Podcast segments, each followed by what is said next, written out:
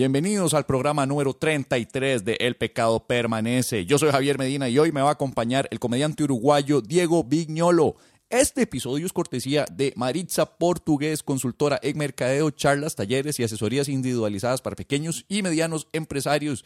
Si usted es un pequeño emprendedor y desea emprender o reestructurar sus estrategias de mercadeo, puede contactarla para diseñar su estrategia al 85670123. Repito, 85670123. También en las notas del episodio estará el link a su sitio de Facebook, el cual es facebook.com slash Maritza Marketing CR. Repito, facebook.com slash M-A-R-I-T-Z-A M-A-R-K-A-T-I-N-G-C-R. Ojalá lo haya deletreado bien. Ahora sí, vamos con el show. Transmitiendo desde Tibás para el mundo. Y aunque nadie se lo pidiera. Esto es. El pecado permanece. Con Javier Medina e invitados. Los que quieran ser invitados. Confesiones, anécdotas y reflexiones semanales a cargo del cómico más irreverente de Tiquicia. Y otra vez los invitados. No importa lo que él diga. No importa lo que los invitados digan. El pecado permanece.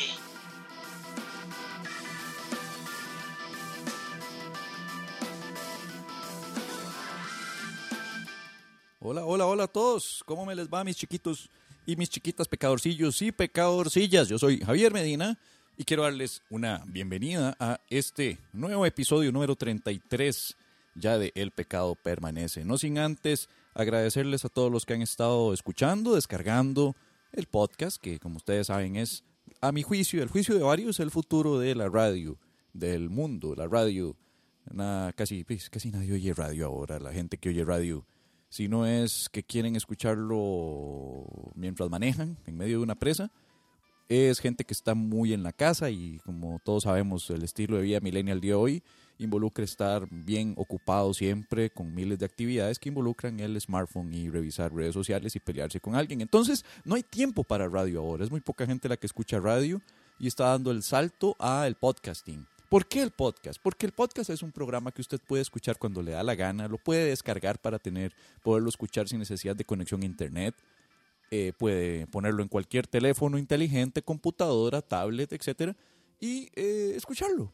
Entonces, el podcast es, es una opción bastante bonita. Prueba de ello es que varios programas en radio están también ya subiendo sus programas en versión podcast una vez que salen al aire en radio y otras cosillas. Entonces, en fin, no sé para qué empecé a hablar de esto. El podcast El Pecado Permanece ha estado llegando en los últimos dos meses a la cifra superior a 500 descargas por mes, lo cual me emociona mucho. De hecho, el mes pasado llegamos a 672, según tengo aquí en las cifras.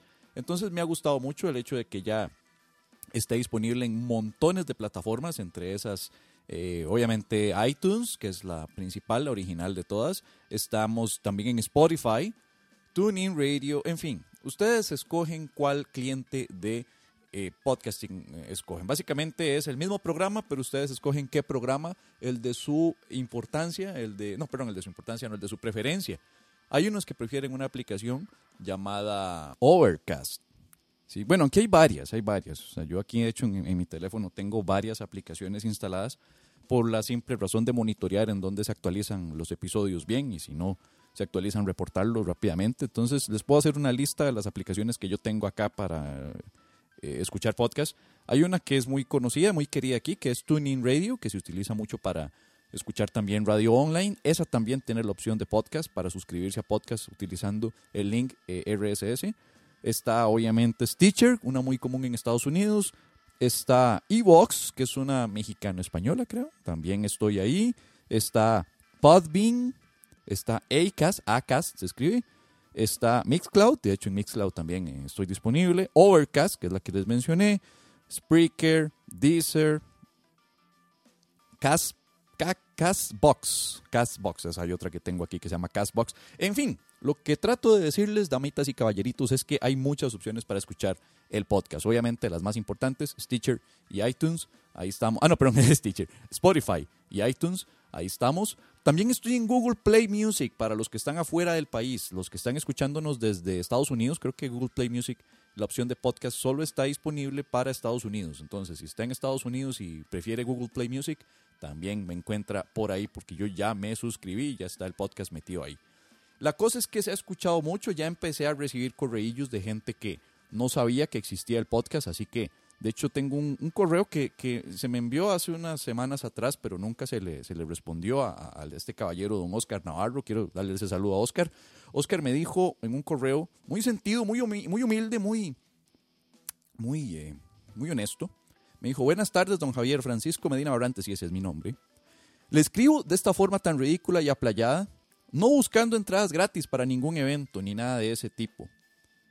Bueno, eso me parece bien porque igual, igual no hubiera podido darle nada porque yo no manejo el tema de entradas, este, salvo la gente que lo produce, pero...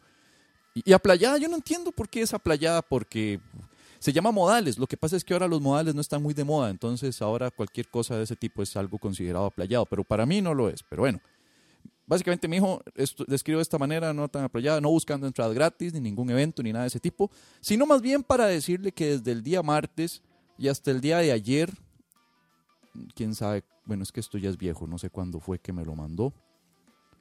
Me imagino que en unos cuantos días pasó escuchando cada uno de los podcasts de El pecado permanece en Spotify.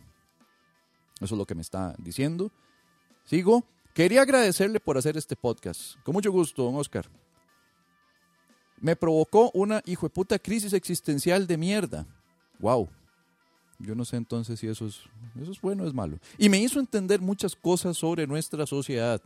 Me reinspiró a intentar convertirme en un comediante stand-up no por la idea de que puedo hacerlo mejor que alguien más, porque el humor de cada uno, que cada uno produce es muy distinto, sino por el hecho de que el stand-up es algo que a mí me gusta. Me has hecho entender que uno tiene que aceptarse a sí mismo, no importa las diferencias o las características que tenga. Y es por eso que hoy quiero declarar que soy una persona plena y feliz, e iniciando en mis eh, stand-ups, haciendo stand-up comedy como un feliz ciudadano trans. No, estoy bromeando, no dijo eso.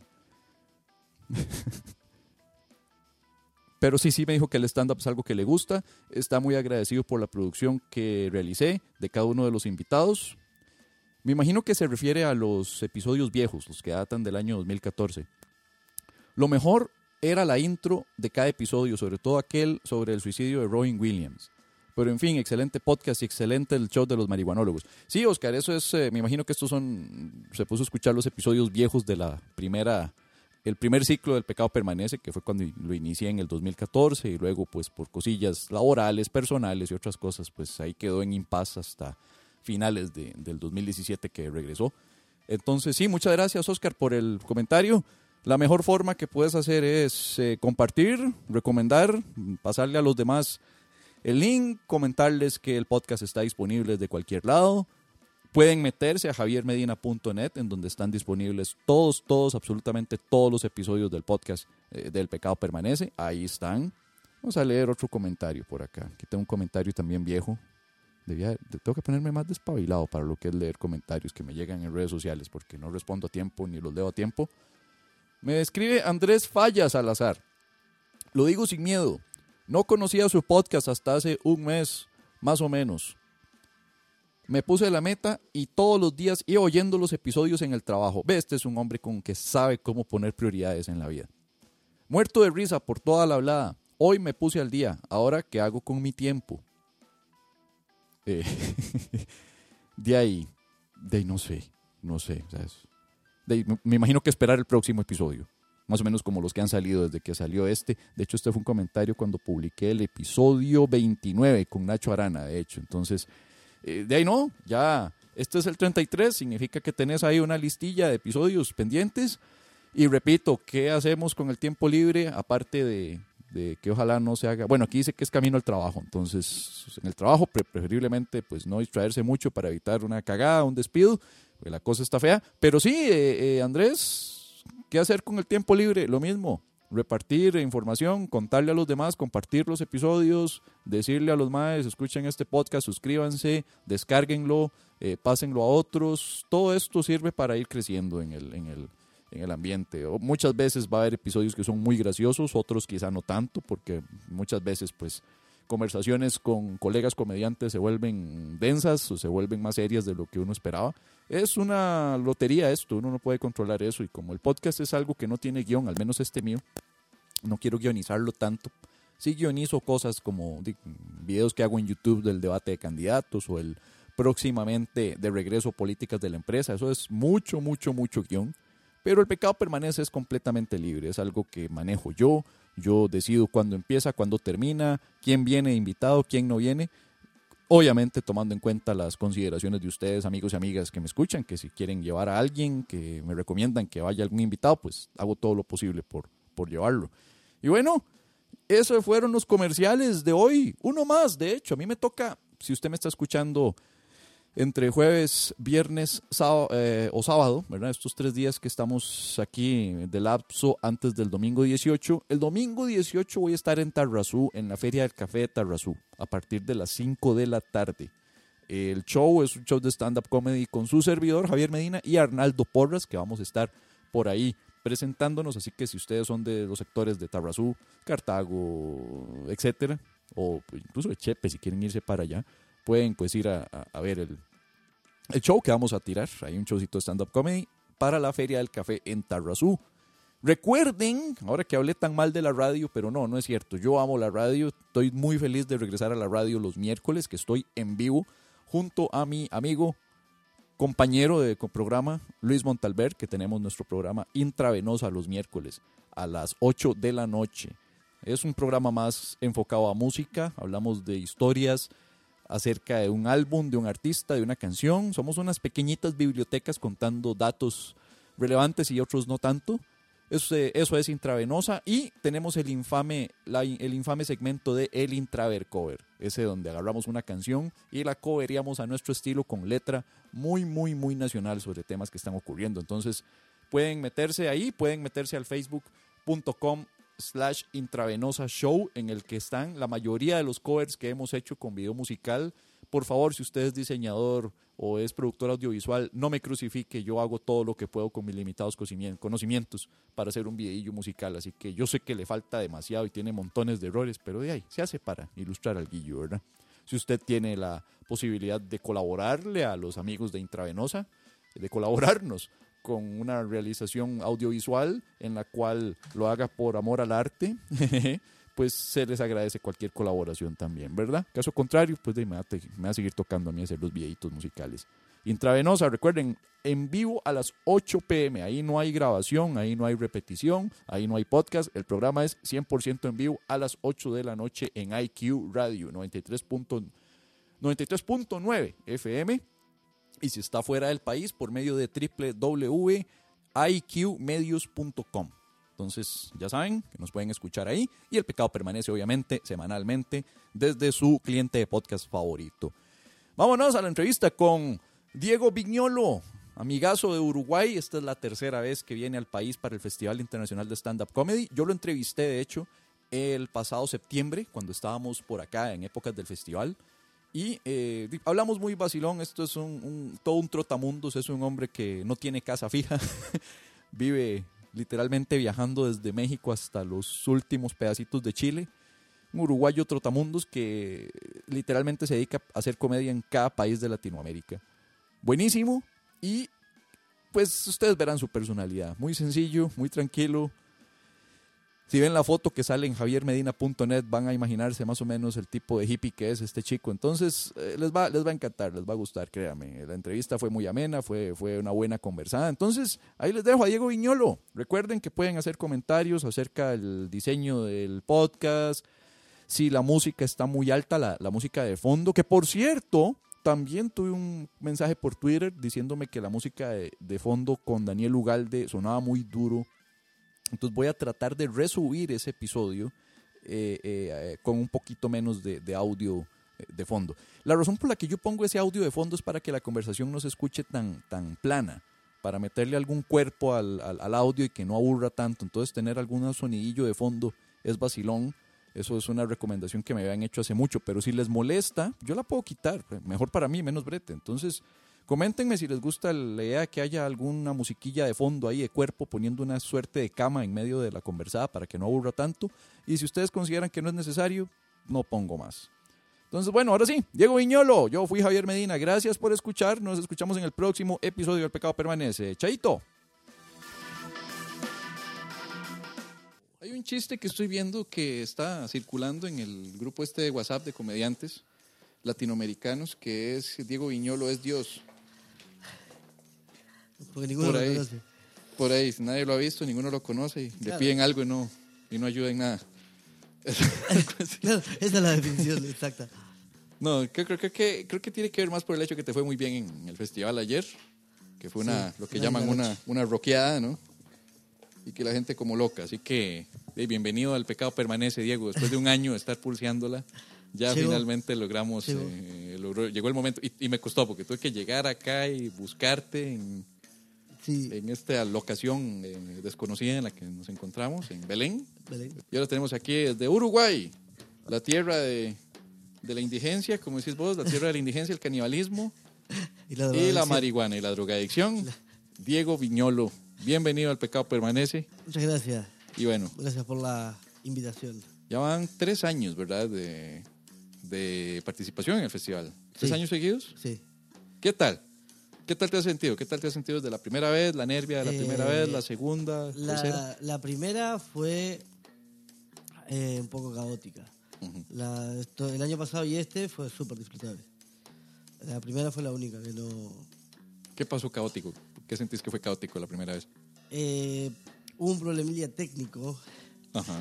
que se paró el reloj. Ajá. Entonces, entonces yo venía monologando y cada vez que había un, un aplauso, una risa o algo, eh, ojo al, Ojo al reloj. al, al reloj, a ver más o menos si venimos la, Ajá. el promedio que uno más o menos ha manejado. Cuando ya miró el reloj, no sé, ponele 5.40. Sigue la cosa. Porque iba en cuenta regresiva. Eh, no, creo que en ese momento iba hacia arriba. Iba hacia arriba. Iba hacia arriba en los últimos tres minutos en rojo. Y se paró el reloj, o sea, miro, sigo 40, sigo, sigo monologando, otro, entra otro, miro de vuelta, 5.40, y cuando me vuelvo al público de vuelta, fue como, ok, se paró. Y lo vuelvo a mirar, sí, se paró, lo miro fijo, se paró. O sea, se quedó en Y todo- 5.40. Se quedó en 5.40. Sí. Y a todo esto monologando. Claro, en mi cabeza... En plena dentro- presentación, en pleno show. Claro, eh, a todo esto yo iba soltando material y ya con la cabeza puesta en el reloj y, y esto de pensar el reloj se paró, no se paró, asesorarme de que se paró y seguir monologando, lo vuelvo a mirar, vuelve a caminar, pero me voy preguntando si, eh, si retomó el tiempo perdido o perdió ese tiempo y empezó a contar de vuelta. No sé qué está pasando. Fue un esto Inception esto. Eso fue un Sí, Inception. Y después de vuelta y así se Me está pasando también más. que me pasó una dimensión atemporal. Entonces, claro, eh, ya había terminado el material que yo tenía programado hacer, Ujú. Que nada, venía, venía bien, bien, cumpliendo, cumpliendo. Este, y el reloj parado y yo empezando a inventar material. Fue una cuestión de un segundo, yo debería haberme bajado en donde yo, en donde yo era, que- era el final de lo que Sí. yo había programado. Si le había errado de tiempo, bueno, lo siento. Pero eh, en, ese, en ese momento dije... eh, No bueno, puedo decepcionar a la debo haber- audiencia. Sí, no, sí. me debo haber olvidado material porque a todo esto el reloj me marcaba siete minutos. Ajá.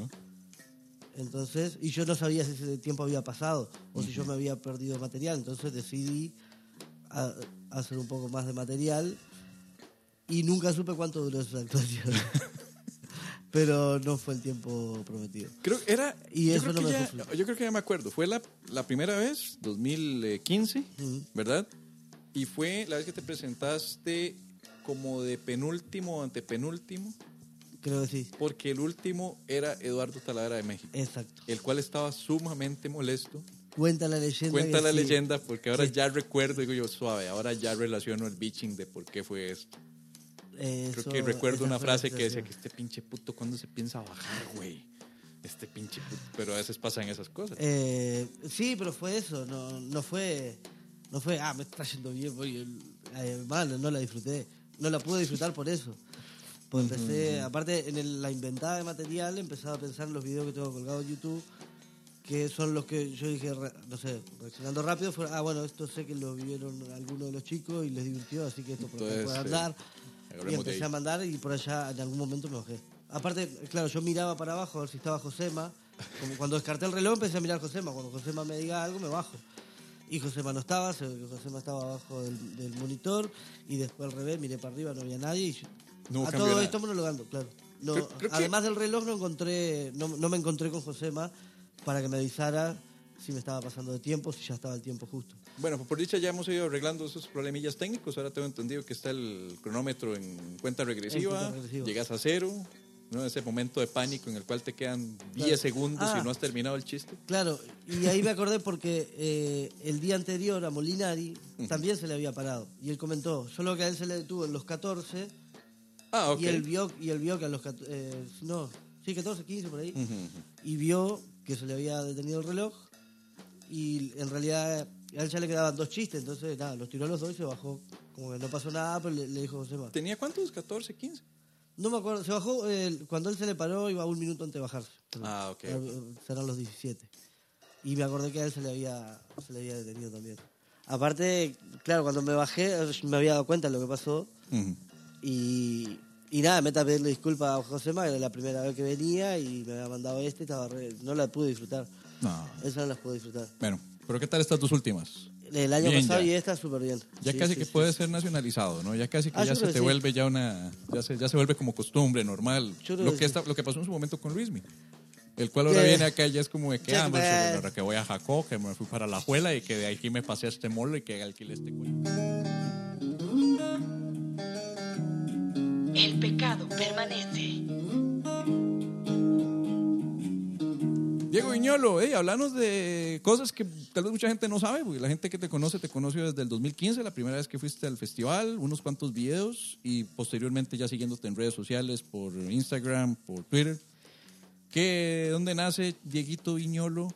¿Dónde salen estos orígenes? Eh, yo vengo del norte de Uruguay, en realidad, una ciudad que se llama Salto.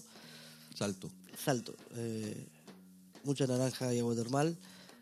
Eh, en realidad ahí lo, lo primero que hice fue, eran teatros, ¿qué pasa? A ver, se celebraba en los liceos, en la en secundaria, se armaba la Semana de la Primavera, le llamaban, que era organizado por la Intendencia.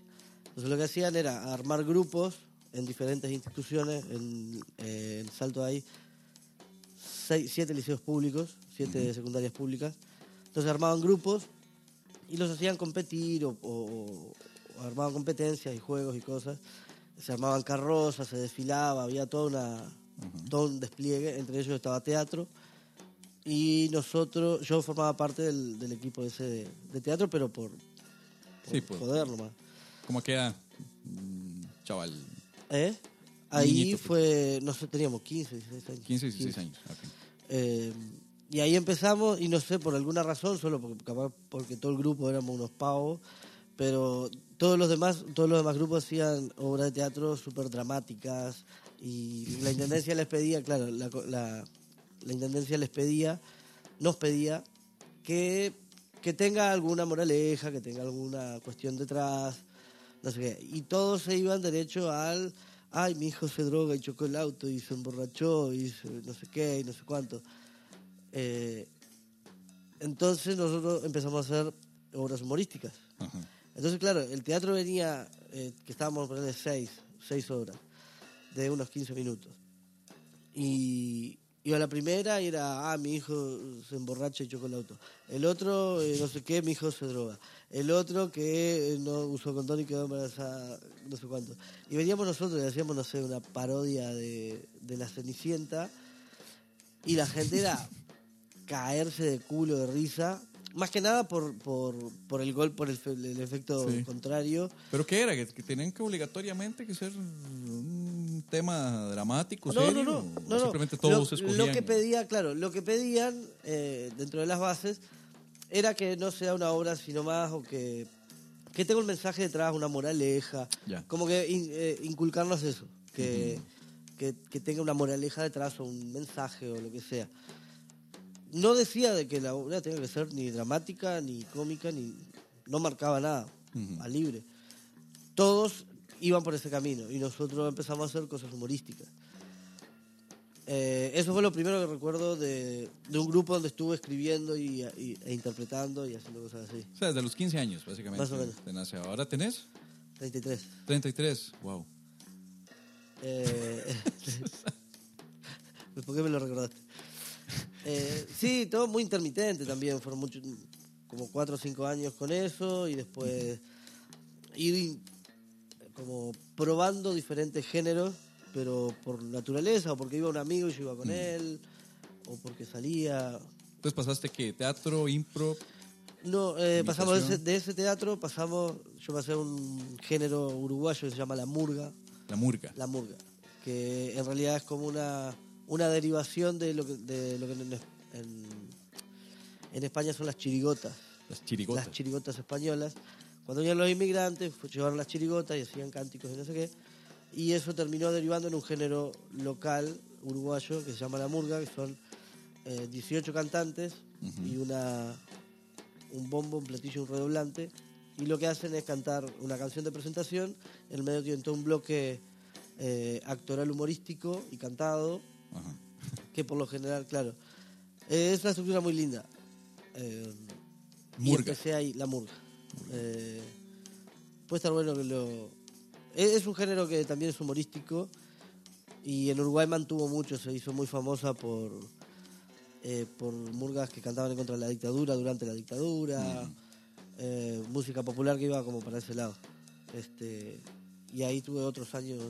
De hecho, yo empecé a- en los cursos de stand-up para escribir para la murga. No tenía ni idea de lo que eran los monólogos. O sea, empezaste a hacer eh, o llevar. eh, ¿Llevaste un curso inicialmente? ¿Un curso de stand-up? No, no, no, yo lo hice. Sea, empezaste a hacer. exacto. pensando Yo estaba, exacto. Yo estaba en una murga y quería aprender a escribir y estaba haciendo talleres y no sé, taller de escritura, taller de creatividad y no sé cuánto. Y veo en el diario uno, uno de, los- de los otros letristas de la murga contó, mirá, hay un, hay un taller de, de- de escritura humorística, ni siquiera decía estándar, era escritura humorística. Escritura humorística. Claro. Eh, mencionaba el stand-up y hablaba un poco del género, pero mínimo, porque no, no- no se conocía. Y fui para escribir para la murga. Es más, le- íbamos a ir los cuatro a ver si nos hacían un precio o algo, y el, y el costo era carísimo, Mm. y yo lo hice igual. Lo hice yo solo, Hiciste. eh, ¿Eso es- hace cuánto fue? en 2008. 2008. El- fue el primer curso que se llevó, la primera vez que se llevó un curso a Uruguay, que lo llevó la productora Club de Comedia. Mm. Ese fue el, claro, ese fue el, ¿Y qué te has dedicado antes? ¿A veces has estado trabajando en otra cosa o simplemente has sido.? Eh, no, cuando llegué a Montevideo, me, me fui- yo me fui de Salto a Montevideo con la excusa de estudiar arqueología Arqueología en Uruguay. en Uruguay. no es detalle menor. Sí, es donde. No es detalle menor. Eh, arqueología en Uruguay, ok. Y ahí estuve un año estudiando y después me puse a trabajar. Empecé a trabajar en, una, en, en un servicio de celulares, desarmando y arreglando celulares. Y después estuve dos años en una librería y el trabajo que dejé al final fue era una distribuidora de libros profesionales libros que no se venden en librería que se venden puerta a puerta o íbamos a los cursos no sé teníamos este libros de cerámica Caminando de puerta en puerta. Tienes que llegar. era, y- era puerta a puerta, pero en realidad el, el loco que trabajaba conmigo era más de ir a averiguar cursos. Entonces nosotros teníamos libros carísimos de cerámica. Íbamos a un curso de cerámica, hablábamos con el docente, le pedíamos que nos mostrarle los libros. eh, eh, sí. Libros Ahí- de cerámica. No, había de todo, de cerámica, sobre- de talabartería, de libros técnicos, libros técnicos, desde maquillaje, peluquería, Cocina especializada. cocina súper especializada, cocina profesional, cocina de este, de este, de este, de este tipo. Mm, Eran libros claro. profesionales que no se vendían en librería. ¿Y cuál era la técnica para venderlos? El de este muchacho era así y andaba muy bien. Eh, yo en realidad nunca vendí uno por mi cuenta. Nunca vendí. Jamás. Jamás. Eh, sí. El, eh, el- ¿Cuándo empezó el auge en stand-up en Uruguay principalmente? Cuando empezó a creer, crecer la cosa de manera que ya se volvió lo suficientemente sólida como para pensar en presentarse en bares y todo. Hay- obviamente hay una tradición humorística previa en, en- en- en Uruguay con influencia de, de- de Argentina, pero ¿en qué momento ya la, la característica de monologuista empieza a, a Eh, crecer ya en serio? Me decís que, estás lleva- que llevaste el, el- primer curso el- técnicamente de escritura de comedia, no necesariamente etiquetado no, era, como era, stand-up. era un curso de stand-up. Era, realmente era un curso de stand-up de Alejandro Angelini, que es el- uno de los mejores eh, docentes de Argentina. El curso de súper caro. Y, pero era un curso de stand-up. Claro, como lo ponían en el periódico, no, no decía, no, no lo vendía como stand-up porque no era un rótulo que llamara. Entonces hacía más hincapié en la escritura humorística, en el monólogo humorístico, claro. Ajá. Pero era realmente un curso de stand-up. Ese fue el primero que se llevó.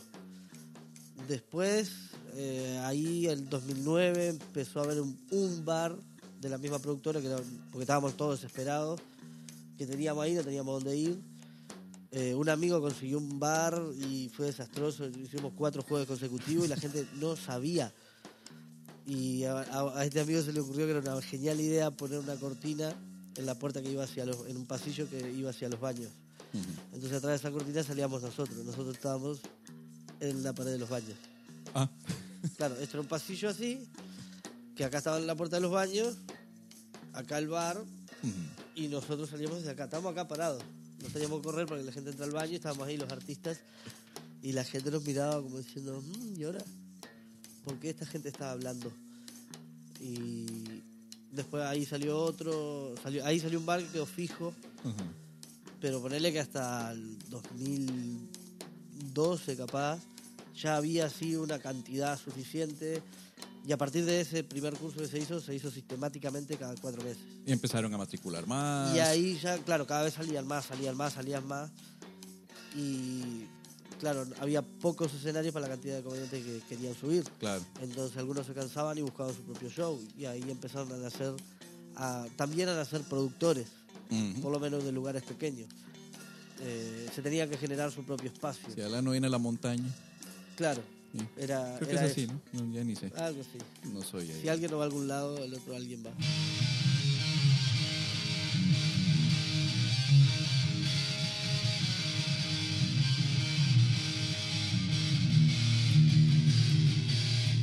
Tengo entendido que en lo que resta de este año te toca literalmente todo el año ocupado. Estás que de Trotamundos, básicamente sos el nuevo Che Guevara, los diarios de Viñolo. Sí, habría que hacer Te falta así. una moto y ya. El año vamos a conseguir una camioneta. Sí, porque que, que estás, bueno, estás en Costa Rica y ahora Ahora, ahorita vas para otro lado, ¿no? Vas mañana para- para... Bogotá, Sí. una semana en Bogotá, después una semana en Medellín.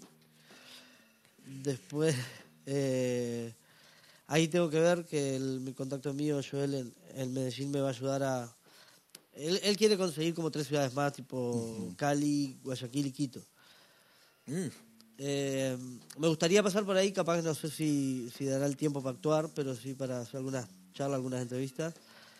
Después sí seguro, eh, ese, pues ese pasaje interno todavía no lo tengo, no lo tengo asegurado cómo va a ser. En Perú, desde ahí Perú, en Lima ahí sí ya tengo agendados shows y talleres. Eh, después Santiago de Chile, Sí, ocupadito. Tranqui. Sí, sí, como decir, ay, no tengo trabajo, qué mierda hago ahora. Eh, no, ojo, tampoco es. eh, a ver, no voy, no, no voy por las ciudades actuando con, con mi espectáculo y, y pasando. Es, Ah, bueno, paseando también. es claro, es, cada vez voy intentando de que, de que sea un poco más redituable. El año pasado fue una inversión eh, total, total, eh, de lleno. O sea, volví a, Montevideo con 20 dólares, una cosa así. O sea, me dediqué a.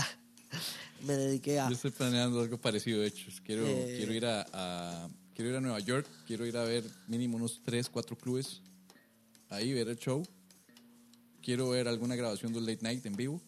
Ah, Quiero ver tal vez si puedo Colbert, que es mi favorito, si no Fallon, que son los que graban en Nueva York. sí, sí. Eh, o Seth Meyers, creo que Seth Meyers también graba en Nueva York. Eh, y luego quiero irme al Cono Sur. Bien, bien, está, está bueno por allá. Ir a, ir a, ir a, ir a, ir a ver, ir a ver, no, no, no, no, no, nunca he bajado. No, eh, lo que pasa es caro bajar. Eh. O sea, es, Más caro subir también. es caro subir porque también. te, te, te, te extorsiona. Diego, Diego, Diego Viñolo es casado, tiene alguna necesidad de volver, algún ligamen o amarre No, no, con no. Uruguay o se Para va nada. cuando le da la gana y Para regresa cuando nada. le da la gana. No, eso, eso, eh, como cuando dejé el laburo, que aparte fue... cuando dejé el trabajo fue... El último fue el de los libros. Sí. Y fue en ese mismo año que, que también había dejado con mi, con mi pareja de 3, 4 años.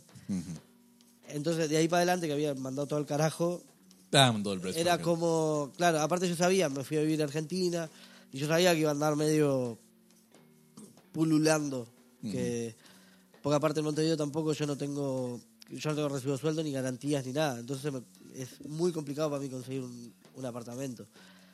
Ahora conseguimos uno, pero porque es de la madre de un amigo y, y casualmente tampoco quiere quiere inmobiliarias de por medio y todo y la, el- ¿La casera acá. actual tuya entonces en Uruguay o estás viendo en Argentina? No, en Uruguay. Estás viendo en Uruguay Exacto. y eh, tienes una casera que es una mamá de un amigo que por eso es que puedes... Claro, nos alquila, nos, nos alquila la casa y con dos colegas más pagamos el alquiler entre todos. Estás viendo con dos colegas más. Sí. Ya es una hermandad de ese asunto. ya Sí, somos tres comediantes. Por eso es que pe- pediste venir hoy y quedarte acá con, con, eh, Matías, con Matías y decir Marcelo, qué vergüenza. Te quedas acá con Matías, que es un colega que, que no se está presentando este año en el festival, pero esperemos que para el próximo, en los próximos días, ¿quién quita? Esto, esto es presión. ¿No sabes? Esto es presión. presión. Esto es ejercer presión. No, es- no necesariamente tiene que ser en el festival, podría venir algún fin de semana especial. Eh, y no, no, llegó, lle- llegó, a tirar unos, llegó a tirar unos minutos del mundo loco y estuvo bueno. eh, pero sí, ahora estamos en eso. Tú estás con Matías y con Luis Hernández, el profe, que por cosas de la vida están compartiendo esta- este apartamentito en, en Belén, donde estamos eh, transmitiendo, grabando hoy. Así que, Diego, eh, una cosa que, que, mm, no sé si lo voy a poder preguntar bien, es sobre el tema de la influencia tuya aparte de la influencia que ya tienes de, de, de, de las murgas, de, la, de, la, de toda esta producción humorística tradicional y la influencia española y que uruguayos, ¿hay alguna influencia de afuera? ¿Dónde te enfocas más en, en- en lo que es, humori- en lo que es propiamente humorísticamente? ¿Estás más enfocado en Estados Unidos? ¿Estás más enfocado en influencia de, de... Hace como unos días estuvimos hablando de Luis Landricina, por ejemplo, hablamos de Verdaguer. No sé. ¿Qué, Eh, qué- ¿De dónde sí, viene no. como algo que te influencia más o es más algo creado directamente? En, en casa siempre hubo, de lo que yo me acuerdo, hubo siempre disco de Lelutier, cassette de Lelutier, y de Leo Maslía, que es un músico, un- uno de los mejores músicos de Uruguay y humorista. Le- Leo más, Leo Maslía, más lía. Maslía, con H al final. Eh, de ahí son las primeras cosas que yo me acuerdo de tener en mi casa y yo poner voluntariamente, quiero escuchar esto porque me quiero cagar. de risa. Eh, después con el tiempo que empecé a conocer ya que también empezó a evolucionar la, la- la facilidad con la cual se consiguen la- las cosas. Después Las era la radio, la tele, pero material era súper difícil conseguir. Eh, y ahí ya empecé a investigar, a como investigar más. Eh, esas son las... Lelutier seguro que lo tuve varias veces presente y salíamos a comprar, o sea, estábamos atentos a, a cualquier cosa que saliera nueva en los cassettes. Pero Cuando Después- estabas pequeño tuvo que haber salido todo lo, lo que salió en los noventas, más o menos, ¿verdad? Claro, Entonces, a- a- digamos, como tenemos una edad parecida, tuvo que haber sido, siendo adolescentes, comprar lo que estaba en los años eh, eh, en los años eh, noventas, que creo que era por ahí la época de humor dulce hogar, los claro, grandes claro. hitos, Eh, claro. el canto eh, con humor. Nosotros llegamos, llegamos a conseguir el más tropiero que nunca. Ujú. Lo llegamos a conseguir en, en disco, todavía. te- Oh, en disco lo disco conseguía. acetato. Sí, sí, sí, sí. Eh, después, después ya me empecé a enfocar más pura exclusivamente en stand-up y empezó, empezó el- como la ida y vuelta del material por computadora y ahí aquello empezó a, a brotar mucho más. Famoso P2P. Claro, Empezamos a pasarnos cosillas ahí de descarga que duraba Claro. una semana completa descargando un video de 700 pero megas. la mierda quedaba ahí dos días prendida. Sí, sí, y mucho YouTube no se podía ver Ajá. eh, porque el internet era por era por gasto. Por gasto y entonces Claro, no puedes ver mucho. Vos mirabas Sí. que dos videos y te llegaba una lista así de la, la cuenta y mi madre me mataba. Pero cu- ya cuando me mudé- a Montevideo empezó gente que llevaba un disco, llevaba otro, traía esto, cambiábamos música un montón. Y ahí empezó a crecer la, la, la comedioteca genérica. Pero no, mucho de afuera, sí, mucho de Argentina, obviamente. De, de Argentina, mucho de caricatura. De caricatura, ¿qué, qué Eh, caricaturistas? Eh, básicamente Fontana Rosa y, y Kino. Kino y Fontana Rosa. Kino y Fontana Rosa. Eh, sí, después uno, ahí ya empezando con, con el stand-up propiamente, ahí sí ya empezaron sí, mucho más eh, comedia yankee. Eh, algo de lo argentino, lo que pasa es que en Latinoamérica está muy joven, todavía no hay un...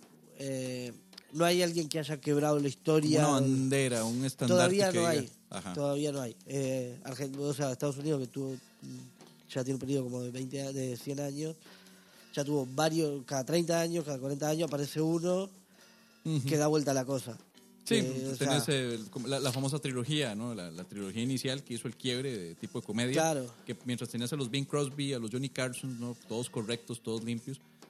Se te aparece un George Carlin, un Richard Pryor, Claro. previamente un Lenny Bruce. un Lenny Bruce que luego hizo todo un clic. Acá Sí. todavía no hay, no hay. Me parece que todavía, eh, ¿sabes lo que falta? Falta el, el, el Dark Side of the Moon de, de, Falta de la Dark Side of comedia. the Moon. El Dark Side of the Moon de la. De, Sgt. del- Pepper, Lonely Hearts Club Band que tire. Algui- eh, alguno que, que diga, pa, esto cambió todo, estamos...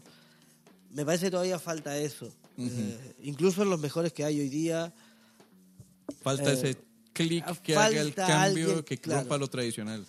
claro. Sí, claro, Eh, que es más difícil siendo una. O que rompa lo tradicional o que simplemente se transforme en un, en un ícono, que todavía no hay. Eh, hay mucha gente que no conoce a los mejores de Argentina. Hay muchos que, hay, bueno, hay muchos mexicanos muy buenos que en el sur todavía no, no, no se conocen. Ni no hay en alguien. México propio los conocen bien. Claro, entonces eh, falta uno que vos puedas mencionar en cualquier lado y es- ese puto yo lo vi. o, o sacó un disco. Ahora que empiezan a salir los especiales, todavía no salió un especial que diga, bueno, este es el Un mejor especial puto que, especial. exacto, un especial que diga, wow, Claro. violencia. Y que, y que claro, y que lo puedas comentar con cualquiera en Latinoamérica y sí lo haya visto, o por lo menos lo tenga de referente. Y eso lo sentís en toda Latinoamérica. O sea, esto ya aplica desde México hasta, Hasta Argentina, hasta Chile. Argentina, Sí, Chile, exacto. Porque me parece que todavía no lo hay. No, no hay una persona que vos puedas nombrar en todos los países eh, como, como, comediante de stand-up puro. Sí hay muchos cómicos que puedas mencionar, pero no uno de pro- propiamente. Te voy a preguntar, de, to- de todos los países donde has estado, que esto es una pregunta que, que me, me- me- me ha gustado hacerle a todos los, eh, los participantes de la- de- del podcast, es alguna anécdota, ya sea buena o mala, que recuerden de alguna presentación en la que todo haya salido tan mal que se vuelva, se vuelva gracioso más bien recordar toda la mierda que ocurrió ahora. Que tal vez no fue Eh, tan gracioso en el momento, pero ahora sí ya se puede recordar eh, hermosamente. hermosamente. No, desastrosa así heavy no, no he vivido. Eh, ha- han habido perlitas. Ah, Bueno, ahora Nicaragua estuvo difícil. Ajá. Estuvo difícil. Eh, se hizo largo, el primer comediante tiró como 40 minutos, le fue muy bien, empezó, se, se estiró, se estiró, se estiró, no se bajaba más. Uh. O sea, agarró una jeringa, le chupó la energía al público. Ujú. Eh, cuando vino la siguiente comediante, eh, la gente se empezó a levantar y a moverse porque estaba recansada. Y tiró como otros 20 minutos más. Y ya cuando me presentaron a mí, ya habían pasado como hora 20 con el presentador en el medio, todo. Hora la 20 gente de un, estaba. de un menú de tres. ¿cómo? eh, eh, de tres comediantes. Ah, no. Y, no has pasado donde- vos cuando ya llevan hora 20. Claro. Y subo yo. Y claro, la gente ya nada. Y, está, este está- la- lo grabamos. Eh, había como cuatro o cinco lugares donde, donde estaba mirándome solo para responderme cosas. había una mesa de dos veteranos que se reían constantemente eh, así, eh, en línea, sin parar, entre ellos mirándose eh, muy, muy, muy borrachos. Había otra mesa que se le había ocurrido gritarme cada dos segundos, ¡eh, pelotudo! ¡eh, pelotudo! ¡Eh, pelotudo! Qué lindos, ¿ah? Pero Qué eh, también constante, cantando, ¡eh, pelotudo! Eh, después había otros que yo hacía un chiste de resfrío que no sé canto, que como tomar merca. Y se ve que andaban en la movida, entonces cuando dije algo de la cocaína fue como... "Eh, eh, eh, eh, eh". Bueno, era como, claro, eran como cuatro o cinco sectores que estaban así. ¡Cocaína! Y yo quería empezar el monólogo y no podía, y alguien me decía algo y yo ya le respondía. En todo lo que, lo que más causó gracia fue la respuesta que yo les daba a... Cuando yo los violentaba a ellos, cuando me violentaban a mí. No sé si vos has visto el famoso momento de lo que llaman el quiebre, ¿no? Cuando alguien ya breaks down, ¿verdad? Ya colapsa, Ah. snaps, lo que en inglés los gringos dicen cuando alguien snap. que es la famosa, el- la famosa momento en el que ya Bill Burr se harta de- del universo en una presentación en un festival de comedia en Filadelfia. No sé si lo, lo, lo- lo viste. No que lo es, vi. Es un video que infame que anda por YouTube. Yo creo que con que solo pongas Bill Burr versus Filadelfia te, te va a salir. O Philly Crowd, algo así. Que es un Bill Burr todavía no tan famoso, es año 2008, 2009. Todavía no ha, ha tenido el, No el tirado quiebre, eh, fiebre grande todavía. Que es Bill Burr en un festival pésimamente organizado, que aparentemente por errores de la organización habían empezado más tarde, entonces la gente estaba cansada. El público de Filadelfia es uno de los públicos más hostiles que hay, ya sea que jugues basquetbol, hagas un show de lucha libre, show de comedia. El público de Filadelfia es incómodo, eh, rudo. Habían abuchado a los demás humoristas sin darles chance ni empezar a hablar, que te subís al escenario y empiezan... ¿verdad? Sí. Entonces Bill Burr era el que cerraba. Bill Burr harto de estar casi tres horas en un backstage Esperando. incomodísimo, caliente, se sube al escenario, está empezando a tratar de hablar y empieza la gente. Y el tipo se harta y empieza a insultar a toda la el pueblo de Filadelfia, no solo la audiencia, a Filadelfia. Todo. Se empieza a decir, you know what, you go suck a dick, suck a dick, bunch of fucking losers. Y, y- y empieza a decir de que ojalá sus mamás mueran de cáncer en el culo, de que ojalá... Empezó a decir unas varas horribles de que todos unos perdedores, borrachos, ignorantes, analfabetas, que no tienen ni siquiera historia buena, de que los terroristas si bombardean Estados Unidos van a ignorar este lugar, bombardear todo Estados Unidos excepto Filadelfia porque ni siquiera vale la pena molestarse en gastar bombas en este maldito sitio de mierda. Así, harto. Conforme va insultando, la gente es... "Bu, bu". Empiezan a reírse de ver a Burr insultando su, su pueblo. Dice, "Ti- no tienen ni siquiera héroes de verdad, como no tienen ni siquiera héroes, tienen que inventarse un puto italoamericano y le hacen una estatua afuera de la biblioteca de Filadelfia. O sea, Los da vuelta así. sí. Y conforme va insultando, insultando más, ese tipo logra al final que lo aplaudan de pie. Y ahí está en el video. En el video, sé cuando la gente se pone de pie, le aplaude en una ovación de pie. Lo cual se volvió un arma doble filo. Por un lado, se volvió el héroe de todos los comediantes que en, su- en algún momento han sido insultados y jecleados por, por humoristas. Por- Pero por el otro lado, se volvió el nuevo boom que es: ¡Hey! Bill Burr viene a Chicago. Insúltenos. Gritémosle mil cosas y abuchémoslo para que Bill Para Burr que nos haga. insulte. Entonces se volvió Ah. un problema porque Bill Burr en algún momento pensó, en una entrevista que escuché, él en algún momento dice que él quiere renunciar y él dice que va a dejar el negocio de la comedia porque se está volviendo el nuevo niño yo no fui de Bart Simpson. ¿Te acuerdas? en el cual todo lo que quieren es que diga yo no fui. Todos, ¡ah! Porque realmente ya no querían ver su show, sino que lo que quieren es ir a Phoenix. Entonces llevémoslo a Phoenix para que insulte Phoenix. O llevémoslo a Chicago, llevémoslo a, a Denver. Entonces se volvió esa bronca en la cual él tuvo que buscar una manera de, de, de- dejar de, de- De- de- salir de ese. de salir de ese embrollo que en el que se había metido por lo de Filadelfia. Pero lo mejor es que el tipo habla de que ojalá sus madres les dé cáncer, él dice que todos son unos perdedores, que las mujeres de ahí son espantosas y nadie se las quiere coger y es un milagro divino de por qué todos existen. Dice mil mierdas en los que la gente es tranquila. Pero luego dice, y ojalá los, no sé cuál es el equipo de Filadelfia del Supertazón, del, de la NFL, no sé, no recuerdo el nombre, pero dijo, "Oh, y ojalá su equipo pierda el Supertazón este año. Y cuando hace eso es, motherfucker, ¡Boo! y la gente insultándolo porque se metió con su equipo de fútbol. O sea, dijo mierda que sus mamás mueran de cáncer de culto, pero nada. cuando el tipo se mete con el equipo en el supertazón, es cuando la gente se calienta Calienta. y se enoja. Y lo amenazan y todo. Las prioridades de ofensa del pueblo, ¿verdad? Las prioridades que tenés. Las prioridades para ofenderse, ¿no? Con mamá metete, pero con el fútbol. Sí, por eso que me acordé de toda la historia que cuentas de... de- Esto pasó en Nicaragua, ¿no? Eh, ahora en Managua, la, la otra semana. Estuvo. Ah, bueno, eso es reciente. Sí, sí, la la- hace dos semanas. Hace dos... Ajá, bueno. Claro, sí, sí, sí. Pero ya te digo, era más divertido responderle, y aparte responderle con violencia. Era, claro, al que me gritaba, eh, pelotudo, eh, pelotudo, pelotudo, tu vieja, y la gente cagándose de risa. "Ah, ja, ja, ja". Y ya saltaba otro. Y, podemos hablar de Burr. eh, espero que no, pero Sí, la, la hostilidad. El uruguayo que insulta, pues. Eh, la- la- se putea. Traigámoslo a putear acá. Traigámoslo al que nos putea, pues. Saludos a Lincoln Baje. Castellón, que probablemente Lincoln fue el que te llevó, ¿verdad? Sí, sí, sí. Sí, sí, sí. No, pero salió, salió así, de haber sido por los tiempos, capaz que los agarraba antes de que se emborrache. Y era otra cosa. Entonces, en general, aquí, aquí ya esto ya es humildad. Entonces, en general, Diego Viñolo no se tiene un show relativamente malo del que salga No, no. llorando en Eh, posición los fetal tuve, los triste. tuve. Al principio tenía feos. Digo, no, me, ha- no me han pasado cosas súper. Sí, pero al principio cualquiera, todos estamos empezando. Por eso, por eso. Después, ahora desde hace un tiempo, no tengo una situación súper rara. Es más, la- ayer estábamos contando anécdotas y cosas y yo no tengo algo que me haya pasado súper eh, anecdótico. No sé, eh, vuelta y media, actué en una chacra, un refugio de animales y también eh, actuando alrededor de los animales, pero... Eh, pero los shows sal- salen bien porque la gente está para eso, ¿viste? se siente ahí a mirar. El pecado permanece.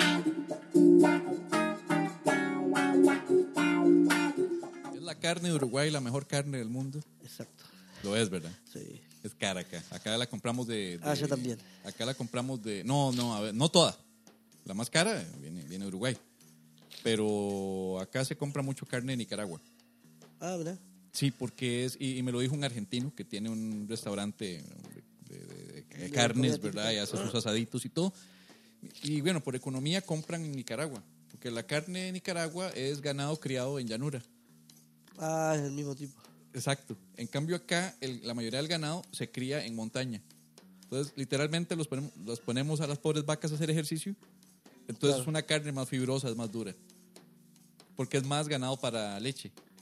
Claro, para. Pero igual se vende la carne de, de ganado de montaña. Pero el ganado de llanura para ciertos restaurantes que necesitan una carne un poco más suave, de mejor calidad, viene normalmente de Nicaragua y los que tienen el presupuesto lo traen de, de Uruguay, ¿verdad?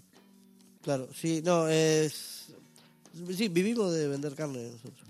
Es, sí, eso, carne y Qué soya. miseria, qué vida más miserable. ¿no? Básicamente tienen que vender Carne, carne y soya. Son el país más amigo de los veganos y de los, y los vegetarianos. No, hay, eh, incluso ha subido, rara, extrañamente ha subido la cantidad de veganos y...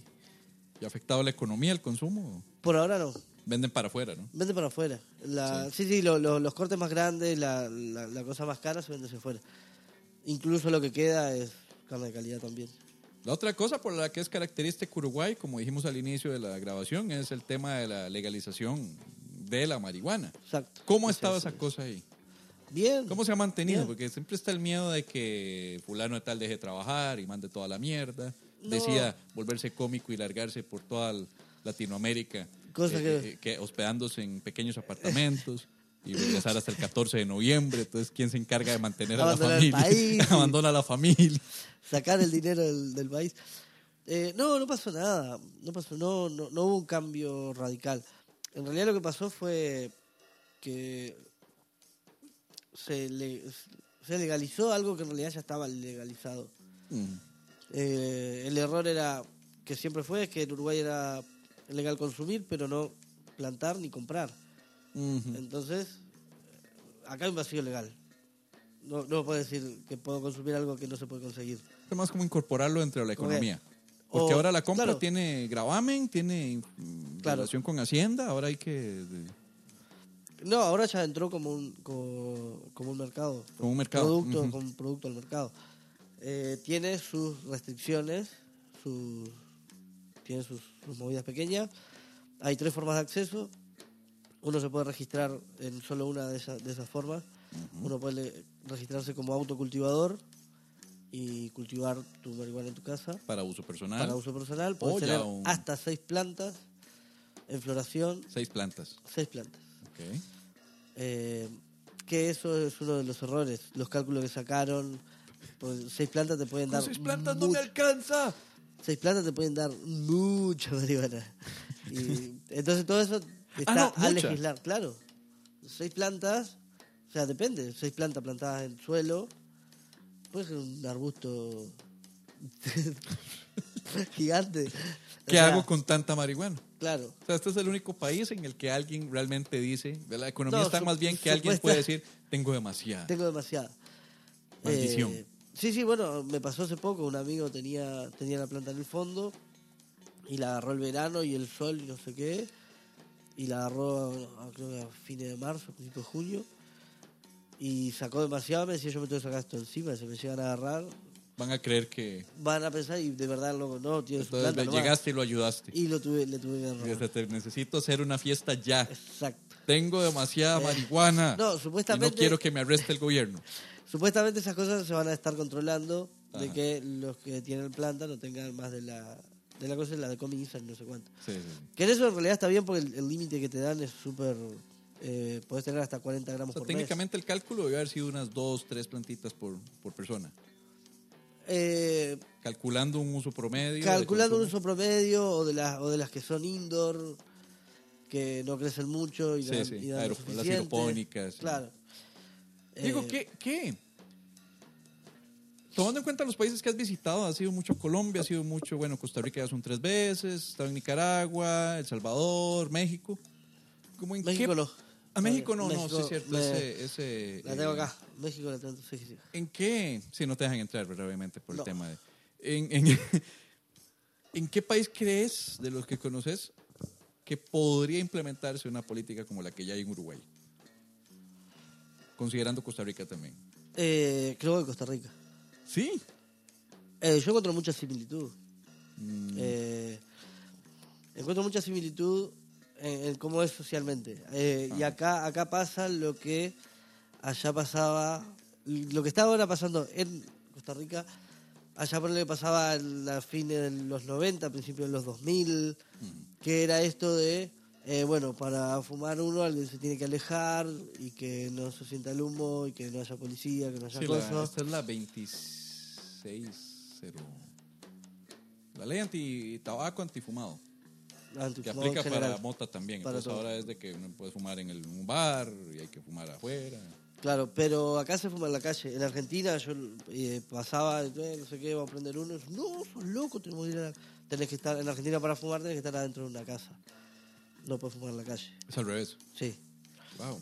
Eh, pero encuentro mucha similitud en esto, que de a poco, lo que pasó en Uruguay fue así, es eh, la gente cada vez fumaba más en la calle, eh, cada vez había más personas que desde un lugar más respetable en la sociedad decía, sí, yo fumo y tengo una familia y tengo un buen trabajo, y, y empezó, se empezó a, a salir de la imagen monstruosa del fumador de marihuana o del fumador de marihuana que no sirve para nada y que está o sea pero- del, del fumador de marihuana que está metido en las drogas. Sí, pero esa parte sí siento que nos falta mucho todavía, porque aquí hay demasiada satanización de, de cualquier tipo que consuma marihuana, se le trata como Sí, un pero va- eventual pero va satánico.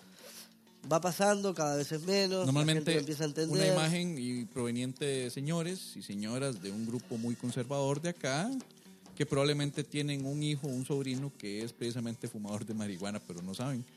Es la parte Claro. más graciosa de todo, ¿verdad? Claro. Entiéndase, pues, Pero, grupitos eh, evangeliquitos y pero conservadores empieza pero empieza a pasar así Eh, yo creo que conforme el tiempo me parece que también eh, eh, esto tiene un camino solo y es que los sectores conservadores son gente de mayor edad y es la que está más cerca de la muerte Estamos cerca de la muerte, entonces, Entonces, de aquí a 20 años se te va a eliminar un gran margen de la cantidad de gente que está en contra. O sea, se van a morir. Todos los que están en contra se a claro, la pues si los que están en contra son los jóvenes, bueno, les queda mucho tiempo para estar en contra.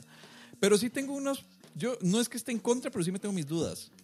Y una de estas dudas es, por ejemplo, cómo hacer que un tico respete las restricciones, que no es como nuestro fuerte. No, Por ejemplo, el- vos me estás diciendo seis plantas por persona. Bueno, el sistema- No va a faltar alguien que es- va a decir, yo le guardo las otras dos. Porque alguien quiere ocho. tema- bueno, claro, eh, eso es lo que está pasando ahora.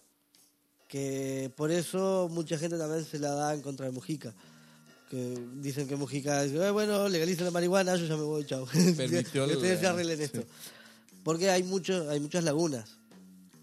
Hay muchas lagunas. Eh, bueno, ahora salió la venta en farmacias. Ahora los bancos internacionales le están cerrando las cuentas a las farmacias por considerar Por que- financiamientos. por estar financiado eh, por estar financiando por drogas, aunque en el país sea legal. Sí, sí, sí. Pero el banco Eh, se pero reserva el derecho. pero el banco se maneja con las reglas estadounidenses, no con las uruguayas, entonces no puede trabajar con ellas. Bueno, acá tenemos un TLC que nos salva de ese lado. Entonces, este, hay muchos, muchos vacíos ahí. Bueno, hay que controlarlo al eh, en, en el tránsito, hay que controlarlo igual que la bebida. Hay que comprar aparatos especiales para medir el THC y son muy caros. Ah, sí, porque ahora Hay tenés que cuidar al tipo que está demasiado hecho una mierda No podés, claro, no puedes decirle no, no bueno, podés manejar porque estás borracho, pero vos te fumaste un puro. Y eh, estás bien está para todo bien, claro. tranquilo. No, rige lo mismo. Este, Falta mucho entonces. O sea, si estás así, Por si eso. están así en Uruguay, Claro, en una legalización de qué, tres años, Tres años, más o menos, sí. por ahí. Eh, dos años. Dos años 2015 porque creo. Mujica acaba de irse, ¿no? Sí, sí, creo que fue en 2015. Mujica se fue en 2015, sí. Pero, claro, falta todavía legislar sobre, sobre las consecuencias de que sea legal. Lo que se liberó en realidad fue para los fumadores. En realidad, la cosa fue así. En Uruguay lo que pedían las las comisiones, lo que pedían las comisiones que se armaron, lo que se pedían las marchas, lo que se pedían todos los defensores de la legalización, era que se legalice una forma de acceso que todos querían el autocultivo. Déjame autocultivar y yo no voy a ir a- al narcotráfico. Pero como había toda una movida atrás y parece que Soros de Monsanto estaba interesado por la semilla La semilla y, eh, transgénica. y financió, le dio una manito con unos- una plata a, lo- a las comisiones, no sé qué. Empezaron a ensuciar la cancha y derivaron en estas tres formas de acceso. Mm. Eh, habría que ver, no sé cómo es la ley en, en Holanda, que ellos tienen lugares Habría que copiar el modelo holandés porque sí, sí Eh, es este, este modelo que es una es un invento. un lugar en donde delincuencia, narcotráfico, que es el principal problema es ese, está casi que erradicado ahí. ¿no? Bueno, a ver, el eh, solucionar, solucionó, bajó el narcotráfico. En Uruguay bajó, bajó muchísimo a través de, la, de la ley. Quedan esos, Acá- esos acá- pormenores. Acá, acá, curiosamente, los productos televisivos más consumidos son las narconovelas. Dudo que se erra- erradique en algún momento esto.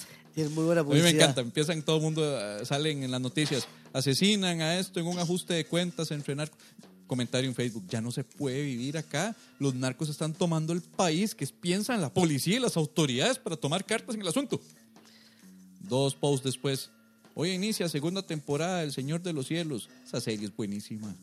Me encanta, ese hombre es un varón, el, el personaje principal, no, no sé, porque mi hermano es el que la ve. Ese es un varón. Que Sí. le admiran el hecho que sea varón. Igual Sí, pasó con el señor del mal, el- ¿no? Todo el mundo del señor, mal el patrón del mal. El patrón del mal, todo el mundo es como que, madre, qué vacilón, que era Escobar, qué poder tenía y todo. Es una cosa rara, ¿no? Creo que Perrillo me contó una anécdota una vez. Fue Perrillo, fue Arnaldo Porras. Que fueron, estaban en el cine y estaban viendo Rápidos y Furiosos. Creo que la primera o la segunda. Y hay una escena en la que están estos mafiosos, ¿verdad? Llegan a una reunión y abren esta maleta y abren la maleta, es un fajo de billetes de 100 dólares. Y dicen que, sí, sin mentirte, una gente que estaba en el cine aplaudió, empezó a hacer. Yeah. Yeah, como respeto. Entonces, hay un problema grave acá con esta cultura del- del- de hacer plata fácil y rápida. Sí, Eh, el famoso Get Rich or Die Trying, ¿verdad? De 50 Cent. Creo que lo están aplicando mucho acá. Sí, pero igual así ya te digo. Es, Y lo eh, venden, y lo venden también, ¿no? Porque la, la idea de exitoso es, madre, sea joven, Y sí, no, antes de cumplir 40 años tenga esta mansión, tenga este carrazo, tenga esta mujer. Y si le preguntaron cómo lo hizo, usted pega un balazo y ya. nada, nada más fácil de solucionar. Eh, sí, de hecho, eso se muchas cosas, ¿verdad? Pero- Pero sí, igual creo que es eh, Costa Rica el que está más cerca. Eh, que de, de los lugares donde estuve, creo que es donde sentí una, una parte de lo que nosotros pasábamos antes, que después fue desembocando de a poco en lo de la legalización. Pero la fumada en la calle eh, no es... Y ya te digo, que empiecen a salir figuras más respetables que obviamente si sale a defender la marihuana el, el artesano de, de Cabo Polón y bueno no, capaz no le crees mucho pero si ya empiezan a salir eh, ejecutivos gente Empresarios, diputados. empresarios, diputados decime si no Tenemos, acá tenemos una chica muy joven, honestamente, porque no, no, no, no, no. Su intención es buena, pero no transmite suficiente autoridad y experiencia y, madurez para poder decir, ah, mira, aquí hay un vocero importante pro legalización marihuana. Claro. Sí. Pero bueno, pero ya lo tienen ahí. Y de cuando tenga 28, 30, ¿Será que tengo Sí, que a volver a poder fumar hacer. yo y tengo que seguir ahí Me haciendo parece, cosas, pero saliendo bien Yo vestido? le dije, el, el año pasado en, en Nicaragua, porque soy muy rock and rollero, el año pasado, eh, en un bar de mucho rock así, Sí. entré a hacer 10 minutos, pero a las piñas. Sí, sí. Mucho mejor manejado que el de la que el de Managua de este año. Pero entré y dije, ah, no sé qué, o cómo, cómo les gusta tomar. Y es de, vikingo que aprieta el vaso. ¡Varón! Y, y empezó a hablar de la marihuana, no sé qué, no sé cuánto, y todos festejando de la marihuana. Digo, ¿quiere que se legalice acá? Sí, quiere que se legalice. Bueno, fumen mucho, fumen mucho, mucho, mucho, mucho. Fumen todo, por todos lados, inviten a fumar, que todo el mundo fume. Si lo quieren meter en preso, que nos metan preso a todos y no quede nadie en la calle, pero así se van a dar cuenta. Era un profesor eh, de la universidad chileno, eh, en la, en la Universidad de Costa Rica, y estaba como, no sé, creo que era una discusión sobre ser liberal versus ser conservador. Básicamente. Entonces él de repente empieza a decir, sí, sí, porque aquí es necesario ser más liberales. Hay que ser más liberales porque aquí es mucho conservador. Es un señor mayorcito, viejito, gordo, barba blanca. Aquí hay que ser, hay que hacer mucha orgía. Hay que follar y coger, tener relaciones sexuales entre todos, hacer esta orgía, todos cagados de risa. Empezamos a reír, "Ah", y ahora metan a sus novias y hacemos intercambio de nuestras novias entre todos y nos follamos a la novia, este se folla a la mía. Y ahora me vamos a meter, metamos nuestras hermanas. Y, todo el mundo, ah, sí, porque esto es una orgía de liberales. Y todo el mundo follando y nuestras mujeres echando semen por las orejas y todo, y todos se ríen. Y ahora metamos a nuestras mamás y a sus mamás. La gente, ah, Bueno, eh, profesor, ya sé, ve que no son tan liberales. Eso a mí me encantó. Saludos para don Elio Gallardo, profesor de la Facultad de la Universidad de Costa Rica. Elio Gallardo. Pero esa es esa historia de, de los liberales. Ah, tan liberal no era. Ve que no son tan liberales. Diego, un gustazo. Gracias ahí por el espacio. Después de un año de pulsear, de grabar, ya finalmente sacamos el rato. Espero que haga, hagamos una parte 2, si es necesario. Seguramente, claro. Vía Skype desde alguna parte de Latinoamérica donde te encontres. Sí. o si no, por ahí en noviembre, cuando ya regreses a hacerte cargo de Sí, tu familia que abandonaste por marihuano. Por marihuana. Eh, Que no tienes, broma. Diego Viñolo, esto fue la conversación con Diego Viñolo desde Uruguay. Y bueno, ya viejo amigo de la casa, ya tres años seguidos presentándose en el festival. Esperamos que haya un cuarto, obviamente. Y no, y éxitos. Y nos vemos. nos vemos pronto, espero. Bueno, Dale. chao. Cuídate.